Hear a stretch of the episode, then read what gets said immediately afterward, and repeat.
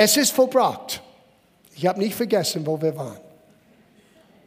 Eine Woche weg habe ich nicht vergessen. Aber diese Woche, wir wollen eine Kurve nehmen.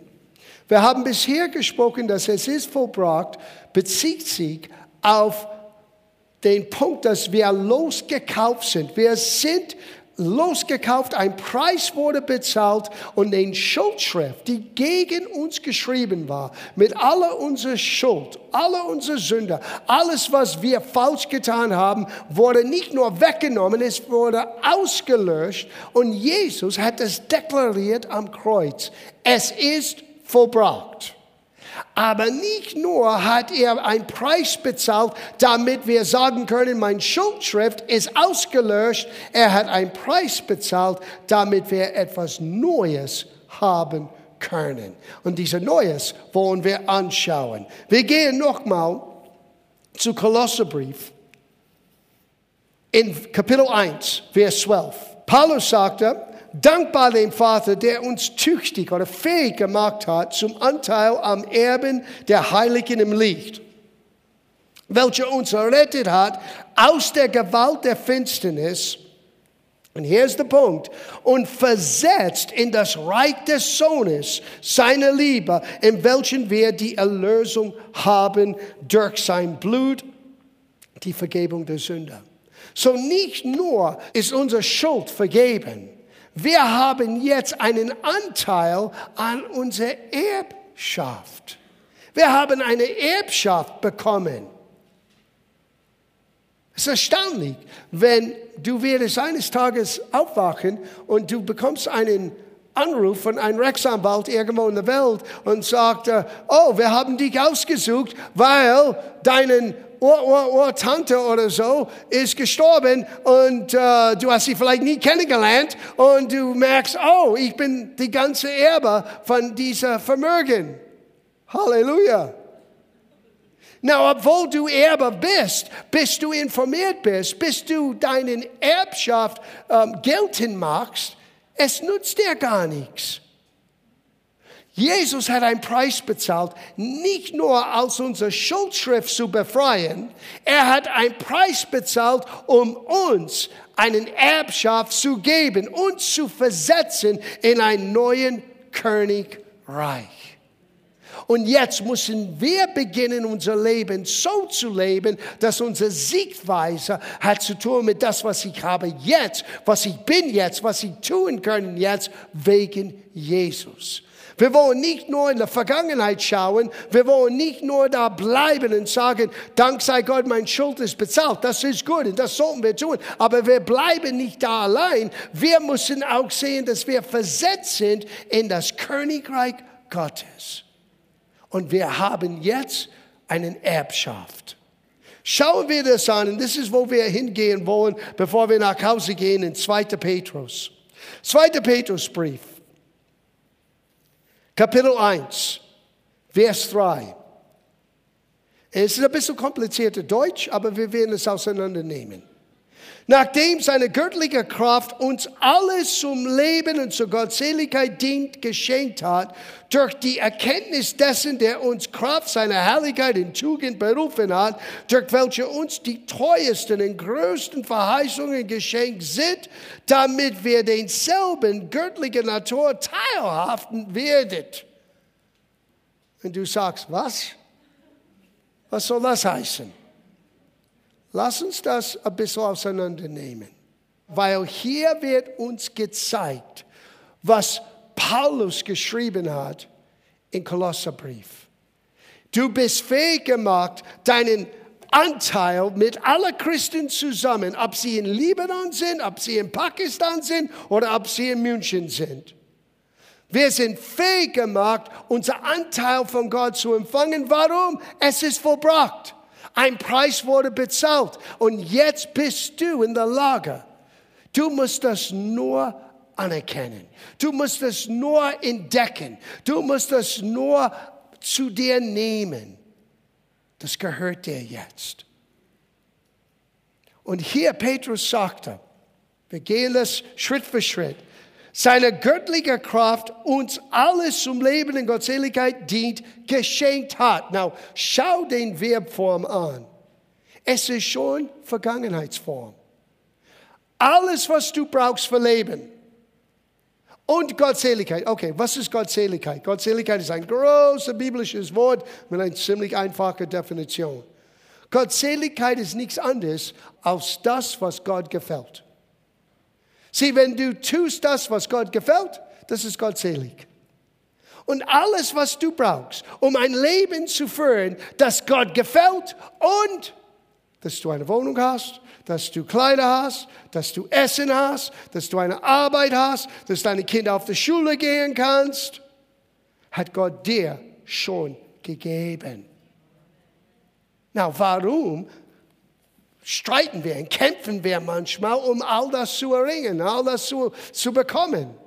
Weil oftmals wir merken nicht, wie wir diese Dinge zu uns nehmen können. Wie hat er das getan? Wir lesen weiter. Er hat uns alles gegeben. Und es kommt durch die Erkenntnis dessen, der uns Kraft seiner Herrlichkeit in Tugend berufen hat. Wer ist das? Gott. Gott hat uns in seinem Wort gezeigt, wie er wirklich ist. Seine Kraft, seinen Charakter, seinen Tugenden, und umso mehr, dass wir wachsen in die Erkenntnis Gottes, umso mehr, dass wir lernen, Jesus zu kennen, wie er wirklich ist, ich habe eine Neuigkeit für dich. Umso mehr wirst du lernen, für dein Leben von Gott zu empfangen. Nicht nur in Libanon, helft Gott Menschen. Auch hier. Auch hier in unserer Not. Auch hier in unseren Herausforderungen. Now, wie genau tut Gott das? Er sagt es in der nächsten Satz. Durch welche uns die teuersten und größten Verheißungen geschenkt sind. Sieh, Gottes Verheißungen gibt uns Einsicht, wie Gott wirklich ist. Gottes Verheißungen zeigt uns Gottes Herz für uns. Wenn Gott sagte in seinem Wort, dass er alle deine Not begegnen möchte durch seine Herrlichkeit und durch seine Kraft, dann auf das ist Verlass, weil das ist sein Herz, für dich zu sorgen. Und Gott hat dich fähig gemacht, diese Verheißung anzunehmen, weil du bist jetzt sein Kind, weil Jesus hat einen Preis bezahlt und er sagte, es ist vollbracht. Sieh, das, was notwendig war, um all das zu schenken, hat Jesus am Kreuz bezahlt. Es ist vollbracht. Den Preis, um unsere Schuldschrift auszulöschen? Ja. Aber den Preis, uns diese kostbarsten, teuersten Verheißungen uns zu schenken. Guten Morgen. Und diese Verheißungen sind nicht nur für den geistliche Welt, dass irgendwo, wenn wir in den Himmel kommen, no, die sind für jetzt, damit du keinen Mangel hast im Leben. Aber nicht nur für dich zu leben, wie du leben möchtest, sondern zu leben, wie es Gott gefällt. Ah, das ist manchmal eine gewisse Diskrepanz. Manchmal wir wollen, dass Gott uns unsere neue Cadillac schickt. Und Gott sagt, was hat ein Cadillac zu tun mit das, was ich mit dir tun möchte? Oh. Das ist okay, John, wir wollen sowieso ein Mercedes. Ich verstehe das. Aber das ist nicht das Ausschlaggebende. Alles, was du und ich brauchen, um Gottes Wille zu erkennen und auszufüllen, für deine und meinem Leben, hat Gott uns geschenkt. Und wisst ihr, mit Gott, er ist so großzügig. Wenn du beschäftigt bist, um seinen Plan und Wille zu erkennen und auszufüllen, Gott sorgt für dich. Gott sorgt für dich. Und er sorgt für dich mehr, als du selber für dich sorgen könntest.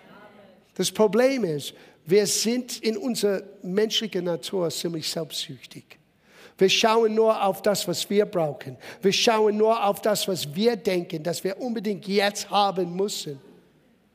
Und wenn wir nur unser Augenmerk auf Jesus, auf seinen Plan und auf den Menschen richten können, die Jesus in unser Leben hineingesandt hat, damit wir sie helfen, dienen können. Du wirst erstaunt sein, wie diese kostbaren, teuersten Verheißungen werden plötzlich real sein in deinem Leben. Durch diese teuersten Verheißungen hat Gott uns alles vermittelt. Hört gut zu, für jede Not, die du und ich haben oder haben könnte, gibt es eine Verheißung, die diese Not abdeckt. Du musst beginnen nur, Gottes, Gottes Wort zu lesen, Gottes Wort zu studieren und selber zu entdecken, was gehört mir jetzt. Ich bin jetzt fähig gemacht, das alles zu empfangen, was gehört mir jetzt. Na, wie ich das umsetze, das ist ein Prozess, das ist ein geistlicher Reifeprozess, die wir alle angehen müssen und wo wir einander helfen müssen. Aber wir müssen verstehen, grundsätzlich, wir sind alle fähig, weil Jesus sagte, es ist vollbracht, diese Verheißungen Gottes zu erleben in unser Leben. Und nicht nur das, diese Verheißungen, schau, was geschieht, damit ihr durch denselben, durch denselben was? Die Verheißungen, durch diese Verheißungen die göttliche Natur teilhaftig werden. Was heißt das? Schlicht und einfach gesagt, Menschen werden Jesus in dich sehen. Ja. Du beginnst in den Segen Gottes zu leben und Menschen werden merken, es ist doch anders. Warum sind sie so anders? Warum haben sie Frieden? Warum haben sie Freude? Warum, warum können sie kommen und plötzlich für elf Familien Milch für den nächsten Monat versorgen. Nur weil wir Geld haben? No, weil Jesus hat uns ein Herz gegeben, wo wir eine Not sehen, wir wollen das, diese Not lindern. Und du beginnst, den Natur Jesu nicht nur anzuschauen, du beginnst es zu widerspiegeln. Und Menschen beginnen, Jesus in durch dein Leben zu sehen. Und das verändert alles. Und nicht nur das, wir schließen ab mit diesem letzten Satz. Nachdem er dem in der Welt durch die Lust herrschende Verderben entflohen seid. Was ist das? Alles, was schief gelaufen ist in dieser Welt. Und wir leben in einer gefallenen Welt. Das war manchmal ein bisschen heikel in Libanon. Diese junge muslimische jetzt Christen, Gläubigen, diesen Satz beizubringen. Gott ist allmächtig. Da haben sie alle Halleluja gesagt. Aber wenn du sagst, aber in seiner Allmächtigkeit Gott hat uns Menschen die Herrschaft gegeben. Wir haben durch Lust, welche Lust? Adams Lust. Nicht nur Evas, wir können Männer, wir können nicht nur unsere Finger auf unsere Frau zeigen und sagen, wo würde ich heute sein, wenn es wäre nicht für die Frau sein? Ja, im Garten Eden. No. Sorry. Adam stand direkt neben Eva. Adam wollte genauso von diesen Frucht nehmen, der Lust, selber zu entscheiden, was gut und richtig oder falsch und böse ist, wollte Adam haben. Er hat die Verantwortung bekommen von Gott und dieser Lust hat ihn vorangetrieben, Hochverrat gegen Gott auszuüben. Und mit seinem Fall ist die ganze Menschheit, die ganze Schöpfung gefallen. Und jetzt haben wir Kriege und, und, und Krankheit und Mangel und all diese Dinge. Und Leute sagen, ja, wenn Gott Liebe ist, warum ist die Welt so, wie es ist? Nicht wegen Gott, er liebt wegen uns. Und hier sagt Petrus, du kannst das ganze Verderben entflehen. Du kannst das ganze Verderben, es ist um dich herum, aber es wird nicht nahe zu deinem Haus kommen, wenn du lernst, Gott zu ergreifen durch seine teuersten, herrlichen Verheißungen. Und du beginnst in deiner Erbschaft zu leben. Na, ich sage euch, das war für mich Feuer und Flamme. Diese jungen Christen, Das genau so zu sagen in Libanon, als ich euch sage heute Morgen in Feldkirchen. Weil Gott sieht keine Grenze. Gott sieht keine Kultur. Gott sieht keine Ausbildung. Gott sieht keine, welche Religion, welche Kultur hattest du vorher. Wenn du in Christus bist, bist du ein neuer Kreator. Es ist alles neu geworden, weil Jesus sagte, es ist vollbracht. Und wir wir müssen innerlich aufstehen und sagen, es ist vollbracht. Es ist vollbracht, dass mein alten Schuld ist ausgelöscht. Ich denke nicht mehr an diese Versagerkerl. Aber es ist auch vollbracht, der Preis ist bezahlt, dass ich jetzt diese jetzige Verderben entflehen kann durch die teuersten und kostbaren Verheißungen. Wir beenden mit diesen Gedanken. Denk daran, was es Jesus gekostet hat, uns diese Verheißungen zu geben. Sein Leben. Sein Leben. Nicht nur Vergebung für unsere Schuld, aber auch das Recht als Kinder Gottes, Zugang zu einer neuen Art vom Leben. Alles, was du brauchst für Leben und Gottseligkeit, gehört dir jetzt. Aber das kommt nicht auf uns wie reifer Apfel auf einem Baum, no. Es kommt zu uns, weil wir entdecken die Verheißungen, wir ergreifen die Verheißung, wir vertrauen Gott für die Verheißung, wir bekennen die Verheißungen, wir halten fest zu der Verheißung und wir sehen Gottes Güte, wie es sich manifestieren, manifestiert in unser Leben. Wir schließen ab mit diesen Gedanken, dann beten wir. Paulus sagte, 2. Korintherbrief, Kapitel 1, ich könnte Petrus nicht lesen, ohne das zu lesen. Er sagt in Vers 18, Gott aber ist treu, dass unser Wort an euch nicht Ja, Nein ist, denn der Sohn Gottes, Jesus Christus, der unter euch durch uns gepredigt worden ist, durch mich und Silvanus und Timotheus, der war nicht Ja, Nein, sondern in ihm ist das Ja geworden. Denn so viele Gottes Verheißungen es gibt. Wie viel? Wie viel? Grenzenlos so viele Gottes Verheißungen es gibt, in ihm ist das Ja und deshalb durch ihn auch das Amen. Oder wie sie sagen in Libanon, Amen. Amen. Amen heißt, Amen heißt, so sei es. In Christus, jede Verheißung Gottes ist Ja und so sei es. Als Jesus am Kreuz hing und rief, es ist vollbracht, die haben gehört, Preis ist bezahlt. Preis für mein Schuldschrift, aber auch den Preis für den kostbaren, teuersten Verheißungen. Alles, was ich als Ziel haben muss für mein Leben alles, was du für Ziel, für dein Leben brauchst, ist dieses Geheimnis Gottseligkeit. Gott wohlgefällig sein. Bring dein Leben in einen Einklang mit Gottes Plan für dein Leben. Und das endet alles. Sonst bist du manchmal am Ringen und Kämpfen. Auch guten Christen, die die Bibel schätzen und studieren, die sind immer am, am Kämpfen und Ringen und Machen und Tun, weil sie versuchen, Gott zu erzwingen, ihr Plan zu segnen. Nein, nein, nein. Finde Gottes Plan zuerst heraus und ich sage euch im Vorfeld, es ist schon gesegnet.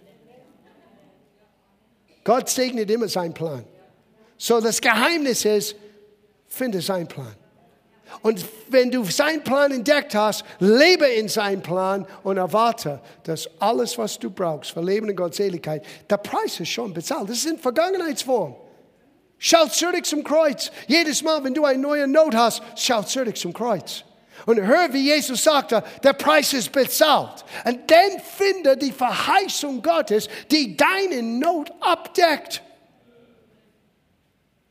Und dann beginne diese Verheißung über dein Leben selber anzunehmen, selber zu bekennen, selber zu deklarieren. Ich bin das, was Gottes Wort sagt, ich bin. Ich habe das, was Gottes Wort sagt, dass ich habe.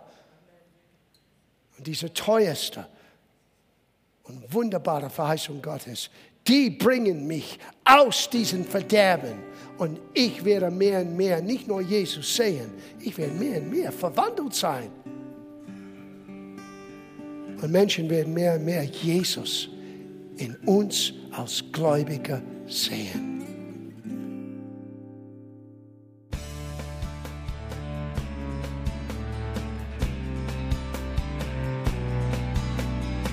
Liebe Zuhörer, das war ein Ausschnitt eines Gottesdienstes hier im Gospel Life Center.